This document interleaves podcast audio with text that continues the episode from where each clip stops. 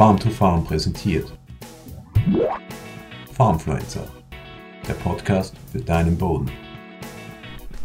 Gute Böden, gut versorgt mit Nährstoffen und trotzdem kommt das Getreide gelb aus dem Winter. Jeder kennt das Bild. Warum das so ist, was da der Grund dafür ist, das schauen wir uns in diesem Video an. Hallo und herzlich willkommen bei diesem Video von Farm to Farm. Freut mich, dass du heute dabei bist. Mein Name ist Christoph Gutscher. Wenn du praktische Erfahrungen zu diesem Video teilen willst, dann mach das gerne in den Kommentaren und abonniere natürlich auch gerne unsere Kanäle, wenn dir das gefällt. Jeder Landwirt kennt das Bild, du kennst es bestimmt auch. Man fährt im frühen Frühjahr oder im Winter, zum Teil auch im Herbst, übers Land und sieht ähm, Getreide, Wintergetreidebestände, Weizen, Gerste, Roggen, Tritikale, kommen überall vor die zum Teil gelb sind, entweder flächig gelb oder gelbe Stellen haben, gelbe Streifen haben.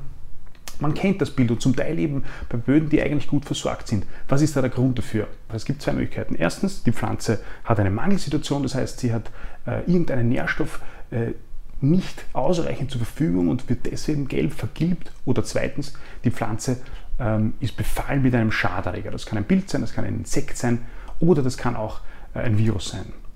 In den meisten Fällen ist es der erste Fall, der verantwortlich dafür ist, dass die Pflanzen, dass das Wintergetreide gelb aus dem Winter kommt, nämlich eine Mangelsituation. Und das, obwohl die Böden gut versorgt sind. Warum? Das kann äh, mehrere Gründe haben. Es kann einmal daran liegen, dass es der Pflanze an Sauerstoff fehlt. Das heißt, die Pflanze äh, hat nämlich insbesondere die Wurzel hat keinen Sauerstoff, weil der Boden nass ist. Es liegt eine Staunässe vor, entweder aufgrund von Verdichtungen oder äh, aufgrund einer Schmierschicht. Damit ist die Wurzel ohne Sauerstoff, kann also nicht atmen und das gesamte Bodenleben ähm, hat zu wenig Sauerstoff, um aktiv zu werden, um Nährstoff in Bewegung zu setzen. Und die Konsequenz ist, es fehlt an Nährstoff, insbesondere an, an, Stickstoff, äh, weil einfach die Pflanzen ähm, aus der Bodenlösung nichts bekommen.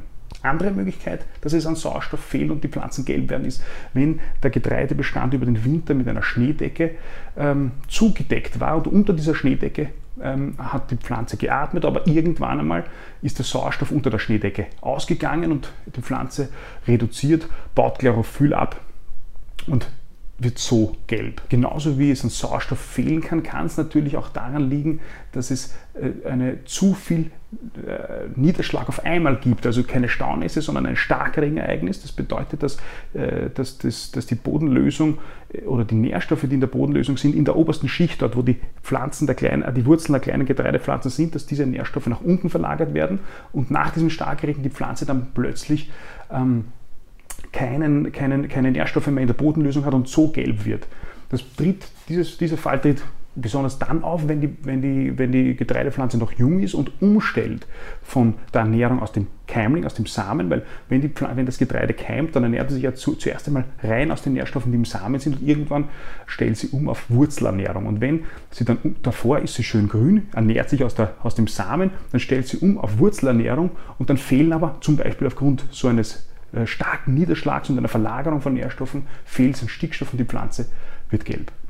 Genauso wie es an Sauerstoff mangeln kann, kann es aber natürlich auch an, an Wassermangel, ganz klar. Also Wassermangel kann auch ein Grund dafür sein. Warum? Weil wenn der Boden trocken ist, wenn es zu wenig Wasser gibt, dann gibt es auch keine Nährstoffe, weil die Nährstoffe sind im Wasser gelöst und entsprechend fehlt es dann der Pflanze an Nährstoffen. Und das darf man gar nicht unterschätzen. Äh, in einem Winter, in dem der Boden zwar eigentlich feucht ist, der Boden aber nicht geschützt ist durch äh, Schnee kann es bei Frost und starkem Wind zum starken Austrocknen der obersten Schichten kommen und dementsprechend die Wurzeln der Getreidepflanzen, die äh, in dieser obersten Schicht sind und noch nicht tiefer sind, haben dann auch wenig Wasser, obwohl eigentlich der Boden durch, äh, durchwegs ähm, feucht ist. Auf schweren Böden oder und auf stark tonigen Böden, da kommen dann noch zusätzliche Faktoren hinzu. Nämlich einerseits einmal äh, der schwere Boden, heißt ja auch kalter Boden, erwärmt sich nicht so schnell. Das heißt, im Frühling, wenn die Lufttemperaturen schon steigen, äh, ist der Boden noch kalt. Und das bedeutet, die Pflanze möchte anfangen, äh, in, in, in stark in die Vegetation zu gehen, aber der Boden ist noch kalt, das heißt, im Boden, das Bodenleben ist noch nicht äh, in Gang gesetzt, weil es im Boden noch zu kalt ist. Und entsprechend äh, werden auch keine Nährstoffe freigesetzt und entsprechend fehlt es an Nährstoffen. Und die Pflanze möchte wachsen, bekommt aber nichts, weil das Bodenleben hinterher hinkt aufgrund der kalten Temperaturen im schweren Boden. Anderes Problem, das im schweren Boden passieren kann, ist, das kennen die, die Landwirte, die diese äh, schweren Böden bewirtschaften, dass durch, den, durch das Wasser, durch das Wasser und Austrocknen bzw. Frost, dass Spalten entstehen, Risse im Boden entstehen und durch diese Risse die kleinen Wurzeln der Getreidepflanzen reißen und damit natürlich das Wurzelvolumen auch geringer wird und so es zu einer Unterversorgung äh, von Nährstoffen äh, kommen kann. Neben diesen ähm, Fällen, wo es aufgrund der Witterung zu Nährstoffmängeln kommt, kann aber natürlich auch ein Managementfehler des Landwirts äh, der Grund sein, insbesondere bei der Aussaat. Das heißt, wenn ich zu tief aussehe äh, oder wenn ich äh, zu seicht aussehe und, und es kein Bodenschluss ist, das heißt die Wurzeln dann in der Luft hängen oder wenn ich aussehe und, und die Wurzeln ähm, zuerst zwar keimen, sich entwickeln können, aber dann auf eine Stromatte kommen und nicht mehr in der Bodenlösung sind. Wenn ich eine Schmierschicht verursache, dann habe ich den zuvor genannten Fall ähm, der, der, der Staunässe. All diese Faktoren können auch zu einem Nährstoffmangel führen. Und der Vollständigkeit halber noch hier erwähnt, Herbizid. Bei einer Herbizidanwendung kann es natürlich auch dazu kommen, dass ich äh, gerade bei Überlappungen ähm, äh, entsprechende gelbe äh, Stellen bekomme. In all diesen Fällen ist es also so, dass, dass, dass ähm, aufgrund der Witterung oder aufgrund des, des Managements des Landwirtes zu einer, zu einer Nährstoffunterversorgung kommt, von Stickstoff, aber auch von äh, insbesondere zu, etwa bei Trockenheit aus dem Winter, von Mangan, kommt es also grundsätzlich einmal zu einer Unterversorgung von Nährstoffen. Ähm, was kann man jetzt dagegen tun? Im Prinzip gibt es manche, die sagen, einfach nicht hinschauen, es wächst sich aus. Äh, das ist ein Ansatz. Man kann natürlich auch, wenn die Vegetation in Schuss kommt und das Sinn macht, das heißt, man muss sich das schon konkret anschauen und auch überlegen, ob das äh, ob, aufgrund der, der, Bodenverhältnisse sinnvoll ist, mit einer Blattdüngung hier arbeiten, beziehungsweise dann bei der ersten Stickstoffgabe äh, berücksichtigen. Die Ursachen für einen Nährstoffmangel sind in den überwiegenden Fällen auch der Grund dafür, warum das Getreide äh, im, im, äh, im im, im, im, frühen Frühjahr oder im Winter oder eben zum Teil schon im Herbst gelb ist. Welche dieser Ursachen der Grund ist, das ist meistens eigentlich ganz logisch, weil wenn man sieht, dass es flächig ist, äh, kann man, kann man darauf, deutet es darauf hin, dass es zum Beispiel bei der Aussaat ein Problem gab oder wenn man sieht, dass es nur am Vorgewende gelb, gelbe Stellen gibt, dann bedeutet das auf Verdichtungen hin. Äh, wenn man sieht, es sind äh, Streifen, die, die sich mit der Breite des Mähdreschers decken, dann deutet das auf ein Problem, das daher kommt hin. Also meistens ist es relativ logisch zu erklären, weshalb der Bestand jetzt ebenso gelb ist in Kombination mit der Witterung. Natürlich kann auch äh, der, der, der, Getreidebestand äh, die, der gelb werden aufgrund eines Schaderregers, aufgrund eines schädlichen ähm, Angriffs. Der Klassiker, wenn man so will, ist, auf der einem da sofort einschießt, ist äh, ein Verzwergungsvirus. Der Gelbverzwergungsvirus, sagte der Name schon, führt ebenfalls zu Vergilbungen oder der Weizenverzwergungsvirus. Oft kommen man als Landwirt auf diese Idee, weil man ja eben die, die, Böden gut versorgt hat und man nicht auf den ersten Blick erwarten würde, dass es tatsächlich eine Unterversorgung ist.